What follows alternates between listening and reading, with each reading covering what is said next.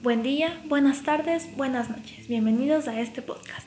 Hoy hablaremos sobre los detalles de una investigación realizada a estudiantes de la Universidad Técnica de Ambato que plantea evaluar los niveles de socialización antes y después de la pandemia.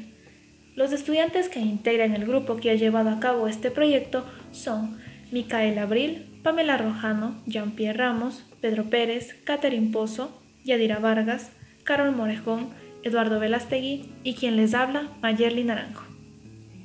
Como hemos podido presenciar a lo largo de estos dos últimos años, el mundo ha traído una ola de cambios que abarcan ámbitos de salud, políticos, económicos y sociales.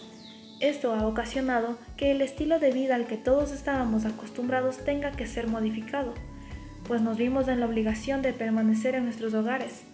Varias personas comenzaron a consumir medicamentos caseros, el alcohol y el uso de la mascarilla se volvieron indispensables. La adquisición de servicios de Internet fueron fundamentales y las clases en línea reemplazaron a las presenciales. El principal objetivo de esta investigación era observar y analizar las problemáticas que la pandemia ha ocasionado a los estudiantes universitarios y la manera en la que todo esto repercute en su salud mental para lo cual se ha desarrollado y aplicado una encuesta dirigida a una muestra de 20 personas con el fin de argumentar nuestro motivo de estudio.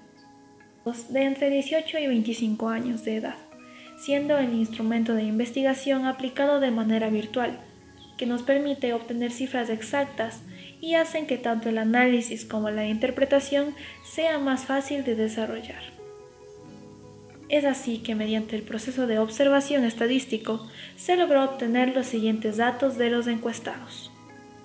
La mayoría convivía con más de cuatro personas en su hogar. Solían salir una o dos veces por semana antes de la pandemia. Por ende, no presentaban algún índice de ansiedad o depresión. Por otro lado, durante el confinamiento disminuyó tanto su confianza como sus niveles de comunicación, por ende, hubo poca interacción con amigos y familiares. Usualmente trataban de comunicarse a través de mensajes de texto. La crisis mundial hizo que desarrollaran algo de miedo hacia su entorno. Posterior al confinamiento, las personas evaluadas empezaron a salir nuevamente. Sin embargo, presentaron una dificultad considerable para entablar conversaciones con otros individuos. Las horas que dedicaban a estar conectados a Internet oscilaban entre 4 y 6 horas y se encontraban insatisfechos con el sistema de aprendizaje en línea. La mayoría desarrolló un mejor manejo de redes sociales. En base a todo lo planteado anteriormente, se puede palpar la manera en la que el COVID-19 cambió la forma de desenvolverse y de actuar de los estudiantes universitarios, pues en un inicio se podría decir que su manera de relacionarse con su entorno era normal y funcional, por el contrario, actualmente se evidencia un grado considerable de introversión desde ellos hacia la sociedad, además de una notable inconformidad con las clases virtuales. El estar frente a una pantalla ocasiona que los estudiantes puedan distraerse con facilidad, pues tienen a su alrededor varios elementos y medios que desvían su atención hacia otros temas. Y si nos centramos específicamente en sus habilidades sociales, vemos claramente la manera en la que han desarrollado cierto tipo de temor a entablar una conversación con nuevos individuos.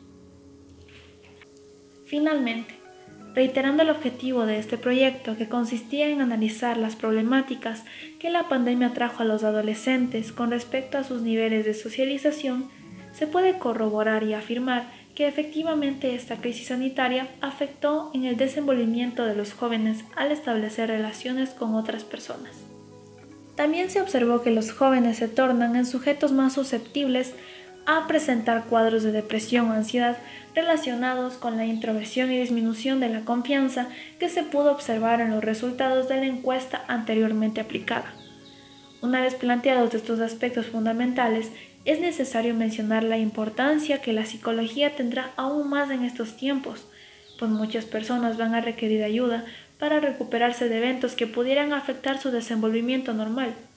De esta manera, se lograría contribuir a un bienestar de la sociedad en general. Y aquí concluye este podcast.